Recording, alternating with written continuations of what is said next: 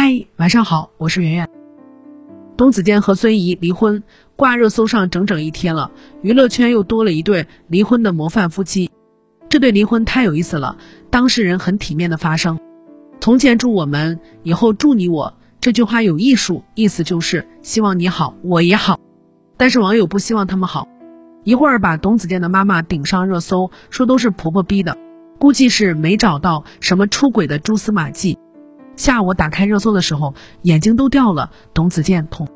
我有个朋友关注的点更奇葩，他列举了一下演艺圈里没有办婚礼的名单：汪峰、章子怡、买超、张嘉倪、霍思燕、杜江还在一起；冯绍峰、赵丽颖、董子健、孙怡、文章、马伊琍都离婚了。他说，其中一半的人都离婚了，可见不办婚礼的女孩后来过得都不好，是吗？我跟我对象当时就没办婚礼。其实我一点也不喜欢喊她老公，就是称呼对象，仿佛没有那一场兵荒马乱的婚礼，我就一直是那个小姑娘，很难进入到结婚的状态。我俩是认识一年左右的时候考虑了婚礼，但仅仅是考虑，因为婚礼太贵了，现代人结婚成本高的啧舌。在北京这边，一桌子破菜三千八百八十八起，六千八百八十八中档，贵的还九千八百八十八，十桌基本上十万块钱都没了。这还没算烟酒，弄得好太贵了，弄得差了拿不出手。婚礼现场布置，随便一个场景要五万八万，太贵了，太贵了。折腾来折腾去，十几万出去了，算了吧，还不如多买北京两平米房。再加上当时背着三百万的债一起创业，为了公司的业务，每天忙得不可开交，根本无暇顾及别的，一猛子扎进柴米油盐的生活中去。后来再想办，就没有那个心态了。太忙了，现在翻翻旧账，扪心自问，没办婚礼对我们感情有什么影响吗？没有，我们没有婚礼，但可以一起过七夕、过生日、过在一起的纪念日，还有长长的一生。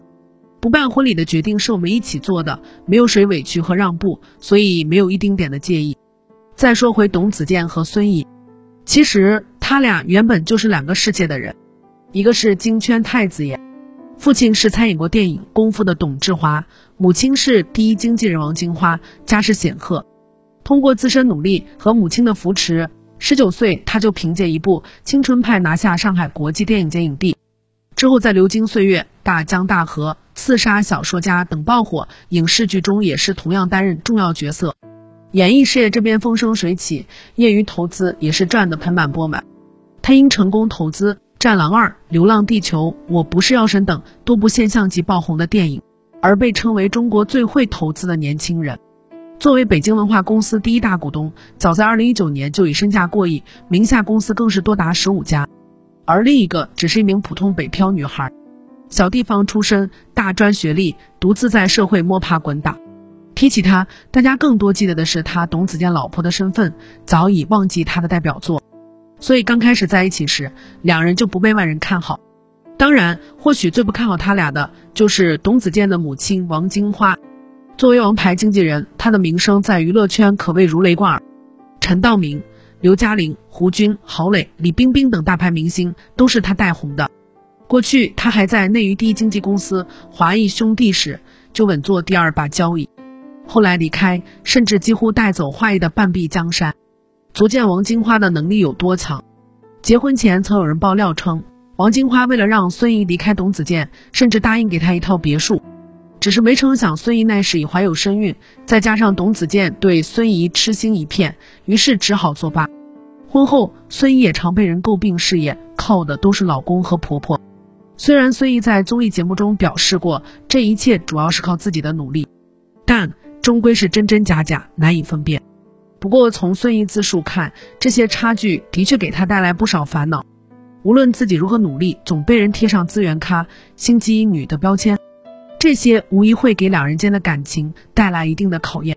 门不当户不对的两口子在一起会幸福吗？如果用这种思维去评估感情，那基本上就是排除了感性因素，把婚姻当成了资源的交换，端看女方有没有资源交换出去。我见过这样的情侣，男方是富二代，但是对老婆死心塌地。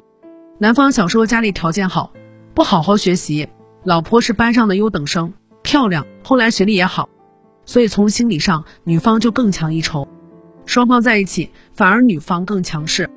门户只是资源的一种，不是唯一。但你一定要知道自己在婚姻里交换的是什么。一旦你有这个价值，就不用怕什么对方门第高婆婆很强势。媳妇遇上强势的婆婆，类似郭碧婷，我看她也并不完全受制于婆婆，不公开翻脸，更多的也是为了自己吧。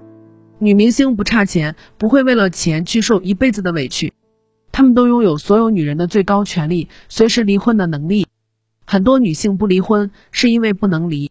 就像网友算的那笔经济账，现代婚姻的本质不仅仅是维系感情，还有为了在庞大社会规避风险。实现利益最大化的抱团取暖。晚安。